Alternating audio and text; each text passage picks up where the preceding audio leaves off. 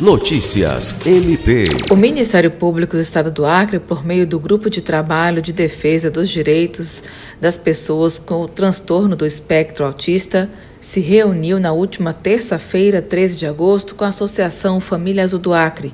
Na ocasião, foi apresentado o projeto do Centro de Acolhimento Altea capitaneado pela FAC, que visa fornecer uma estrutura física adotada de vários equipamentos e serviços para apoiar os autistas e seus familiares.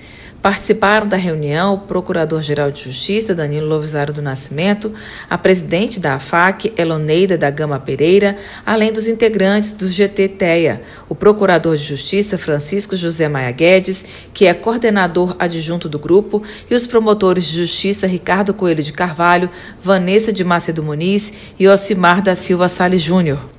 O Procurador-Geral de Justiça afirmou o compromisso do Ministério Público Acreano com a causa, destacando o trabalho do GTTEA, que atua em todo o Estado no acompanhamento, fiscalização e implementação de ações necessárias para a defesa e proteção dos direitos das pessoas com TEA. Na oportunidade, o Procurador-Geral de Justiça, Danilo Lovisaro, agradeceu a apresentação do projeto e se colocou à disposição para continuar estimulando a ação do MP Acreano em prol da defesa dos direitos das pessoas autistas.